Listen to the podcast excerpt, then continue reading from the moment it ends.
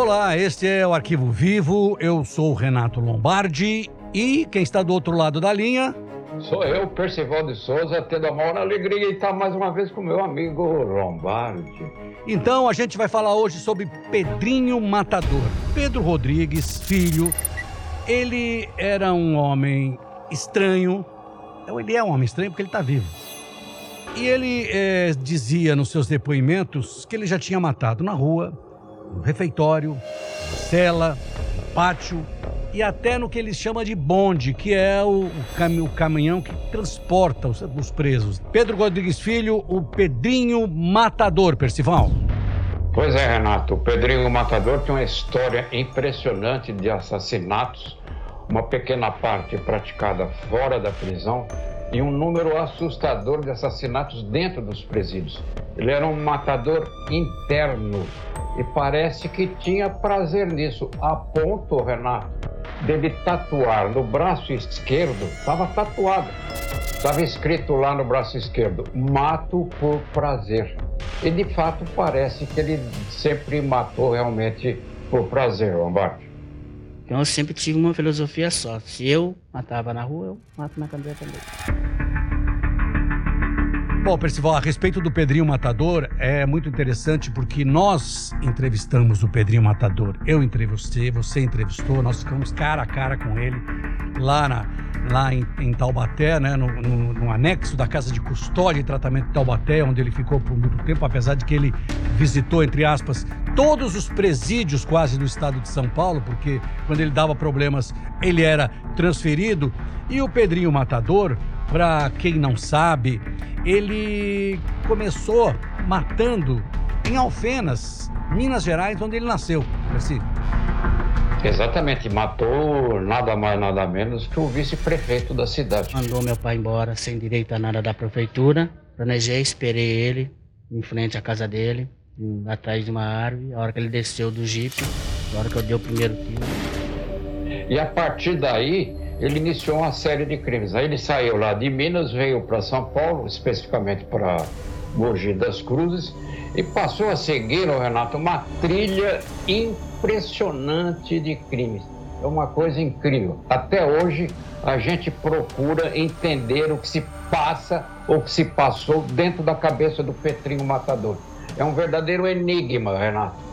Você sabe que, e, conversando com ele de frente assim, como nós estamos conversando frente a frente, e ele tinha um olhar, um olhar que muitas vezes eu pensava comigo, né, um olhar dócil, uma pessoa que parecia tranquila, contando os casos como se, como nós estamos conversando aqui, com uma tranquilidade incrível, mas ele não, ele era um cruel, cruel, inclusive ele tinha alguma, alguns casos que ele matava, ele matava e pisoteava os corpos, é isso? Exatamente, quer dizer, isso que você observou o rosto, de certo modo, cândido dele, não, Renato? Isso porque ele não se julgava, não se considerava um assassino. Ele se considerava um agente do bem, que ele estava fazendo um tipo de uma profilaxia eliminatória de pessoas que, segundo ele, não prestavam. Para ser sincero, o que eu matei eu não tenho remorso nenhum até agora. Então ele dizia assim: só matei quem não prestava. Gente que não presta. Então ele trazia isso dentro dele. Fez uma personalidade deformada a tal ponto, Renato, que ele modificou o sentido das palavras. Assassino cruel, como você descreveu, para uma pessoa que, na verdade, deseja o bem para todos. Ele, ele chegou a ser condenado numa total, apenas penas todas, ele chegou a 400 anos de prisão, mas ele ficou 42 anos preso. Direto? Não, não ficou direto. Ele ficou um tempo preso, depois ele foi liberado e aí voltou para a cadeia e até que ele cumpriu um determinado tempo da pena e foi colocado em liberdade pela justiça e ele está em liberdade hoje. Exatamente, ele está em liberdade, é falante, mas a gente vendo a história dele, uma das coisas que sempre me intrigou foi tentar definir a personalidade dele, Renato. A gente fica diante de tantos crimes como você numerou, a gente fica pensando o que é. A gente ficou sabendo pela ficha dele, o prontuário dele, que ele já nasceu com deformações que o pai dele quando a mãe estava grávida, era espancado, inclusive com chutes na barriga. Inclusive, ele já nasceu com uma deformidade cerebral.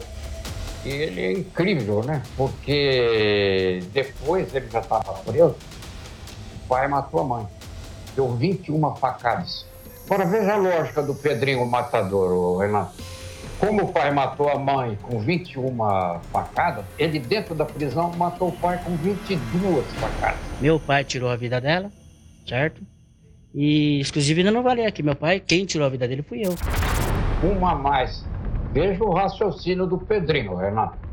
É impressionante, né? Porque a gente conta essas coisas e muita gente não acredita, né? Muita gente acha meio inverossímil uma situação dessa, um criminoso como esse, cruel, e mais, com tudo isso, não é? Com todos esses crimes, com todas essas atitudes cruéis, ele é colocado em liberdade pela justiça.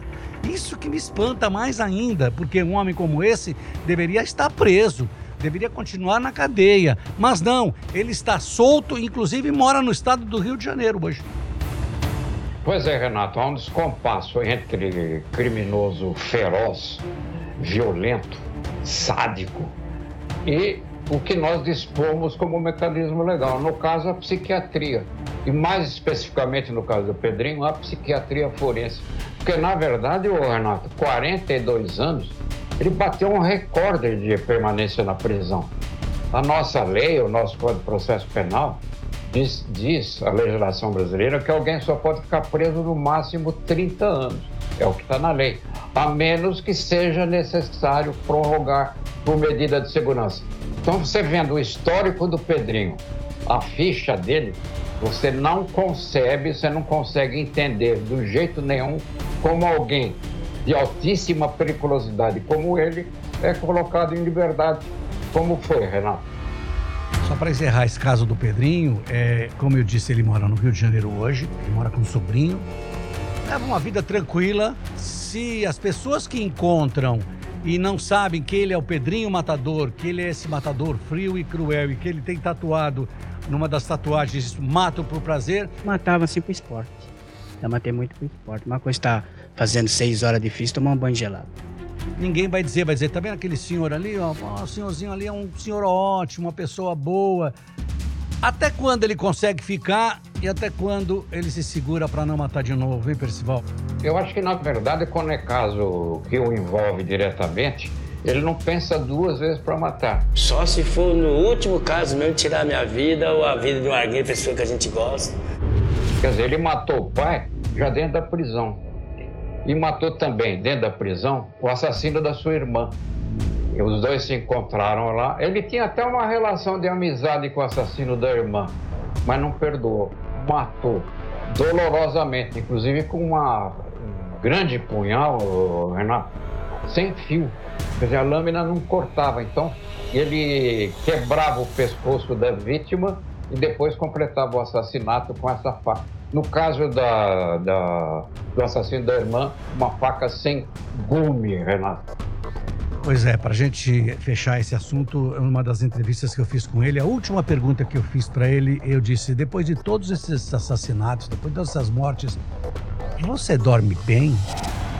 E ele me disse: durmo tranquilamente num sono justo. Este é o Arquivo Vivo. Eu sou o Renato Lombardi e você? Eu, Percival de Souza, nós a nossa dupla aqui no Arquivo Vivo.